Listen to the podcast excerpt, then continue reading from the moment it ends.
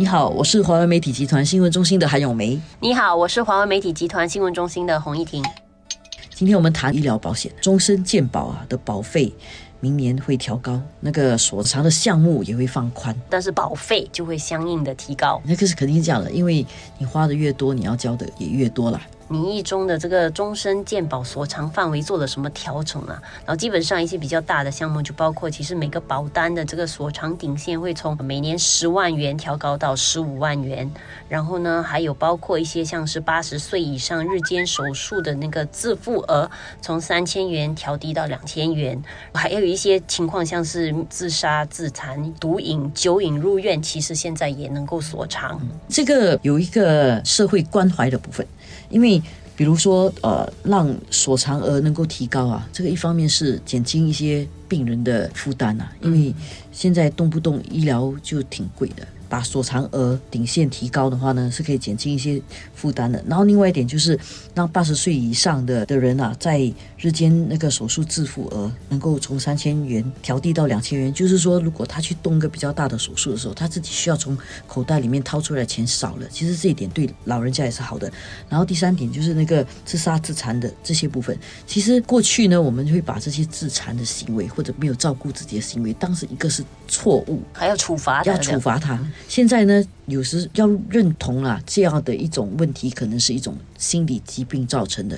所以这个是比较有人性的一个部分。但是问题就是，随着有一些这样的一些额外的一些好处啊，跟益处的话，其实随之而来的必然有一些代价啦。就是所以保费方面就有了调整，然后这个保费的调整其实呃幅度相当大了，就是说有介于百分之十一到百分之三十五。然后特别是六十岁以上的，其实保费增幅最大。当然大家应该可以理解为什么了，老人家看医生啊，需要用到医疗。资源的情况也会比较多了，大家可以明白，不一定可以理解，因为年纪大了，可能呃所长会比较多，但是很难理解，因为年纪大的是恰恰就是你的收入减少的时候，这个时候你要还比较多的保费的话，其实对很多人来讲会是一种负担，痛了，会痛，会痛，而且最糟的就是如果你年纪大了，你又没有新的收入的时候啊，这个问题只会越来越重啊。不会减轻的，这个压力会在哪里？不过当然，政府方面也是知道说，其实会有这种过渡性来讲，突然间这个保费增加，对于很多人来讲，特别说现在冠病疫情，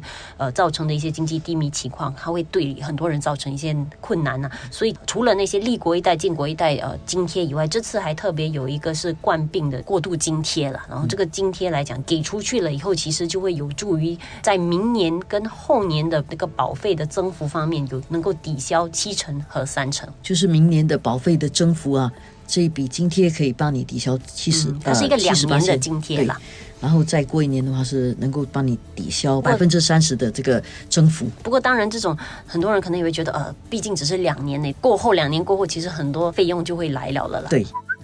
但是这个比较大的一个问题就是关于医药费的问题，医药开销的问题。我们现在看这个你意中的这些调整啊，是解决一些。现在面对的问题，现在面对的问题就是所藏的人增加，然后所藏的项目也增加，然后所藏的总额也增加，然后这些钱是从哪里来的呢？因为保险公司的运作啊，就是跟人家收了保费之后，他去投资，然后由整个保费池里面的钱去支付那些需要需要所藏的人，然后但是呢，如果你这个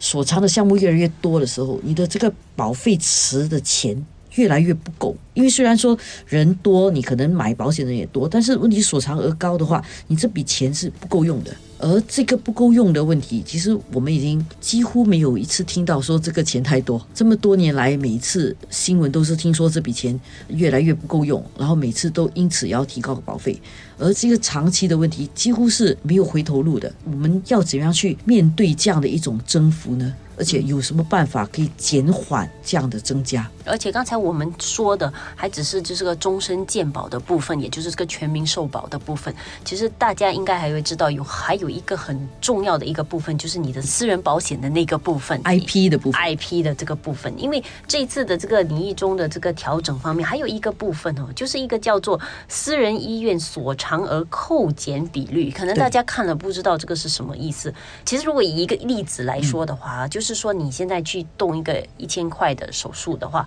就是如果你在私人医院动的话，他现在设的那个百分比是你可以向这个终身健保所偿百分之三十五，但是现在他建议的是要把它调低成百分之二十五。对，然后如果你这个一千块同样是在政府医院做的这个手术啊，其实一千块完全就是可以在终身健保里面被 cover 掉。对。大家可能就会觉得，这样这个问题在哪里？不懂大家有没有看得出来？其实就代表说，你的这个私人医院方面，你去私人医院，然后没有办法得到更多的这个终身健保的这个所偿的时候，其实换言之，这个额外的这个费用呢，就会由私人保险业者来承担，然后这个费用呢，必然呢就要转嫁给消费者。我举一个例子啊，更呃容易说明，也为了简化，它为了方便大家理解，就是你动个手术，你在政府医院动。包括住院费可能是一千块钱，但是你去私人医院做的话呢，要高好几倍，可能至少五千块吧，五千块吧，啊。大概五千块，那你算一下，你在政府医院做的话，一千块钱你都可以锁偿。但是如果你去私人医院做的话，你只可以锁偿百分之三十五，就是一个五千块的手术，你可以锁偿的部分是一千七百五，当然其余的部分你自己还了。这一千七百五已经比那个政府医院的一千块多了七百五十块啦，这是百分之三十五的话，现在它要往下降了。如果你去私人医院看的话呢，你只可以锁偿百分之二十五，这么一来呢，你只可以锁一千两百五十，这就比。比较接近你本来在政府医院所偿的数额，这么一来，你要多还五百块钱，因为本来你可以锁一千七百五嘛，你现在只可以锁一千两百五，你要多花五百块钱，这五百块钱呢，就会变成你的私人保险那边要去帮你多还一点的，这个部分肯定以后会让你的保费增加，因为私人保险业者要帮你承担比较多这个。Medishield 不能够承担的部分，所以你可能会问说，为什么要讲这个会影响到我的私人保险的这个保费？不过当然，从政府的角度来看，这样是一个比较公平的做法，因为主要是也不能变成说去私人医院的人反而得到了更多的这个所偿，然后这个所偿是牺牲了这个去政府医院可能是更需要这样的一个所偿的一个平民百姓的一个利益，你就在这个保费池里面拿了比较多钱，其实这是不公平的，因为你选择去私人医院，就是说。其实你应该是比较有经济能力的，结果比较有经济能力的人，反而从我们大家的这笔保费池里面拿了比较多钱，这其实不是太符合公平跟这个正义的原则。所以这么一来呢，我们要考虑的那个问题就是，下来我们要用怎么样的心态和用怎么样策略来买保险，还有你要用怎么样的。心理去看待这个医疗的问题啦。其实得到的一个结论是：第一，保持身体健康，尽量让自己身体不健康的时候啊，在你的人生里面越短越好。当然，如果我们可以选择的话啊，假设我可以选择我九十岁就走或者八十岁走的话，我最好生病的时间是越短越好。就最好是只病一年两年，这一两年里面我需要很多医药费，这是肯定的。但是如果说你的身体很不好，你很多长期病的话，你可能在六十岁以后你就开始进进出出医院了。你可能也是可以活到八九十岁，因为现在的医疗比较先进，可能可以延长寿命。但是这么一来呢，你就有更长的时间要锁长，你有更长时间要锁长，你的保险费肯定要会越还越多。嗯，这么一来，那个负担会很重。所以这个比较积极啊，个人可以做的一件事情，就是确保自己的健康。尽量不要让自己有太多的这个慢性病。让自己的生活质量好一点，少一点去看医生，医疗费会减少一些。然后我相信，随着这样的一个改变的话，其实下来，我觉得这个私人保险业者可能就会在推出他们的私人保险方面会做更具体的区分了，就是可能只是为那些呃公共医院提供这个所长，跟那个另外一方面就是完全是包括这个私人医院的，因为你可以想象的，就是私人医院方面那个收费方面可能就会更高，然后整个整体的费用都会更高，所以它的。保费肯定要增加好多，对比只是保公共医院的，所以在消费者来讲的话，其实。就来到一个阶段，你可能真的要很仔细的去研究一下，你到底是不是有可能会去私人医院。如果你你已经很确定知道说，其实这个几率很小的话，可能比较审慎的做法是，就直接只保这个公共医院就好了。因为不然的话，那个保费的落差会很大。但是另外一方面哦，我们也要考虑到这个供应够不够的问题。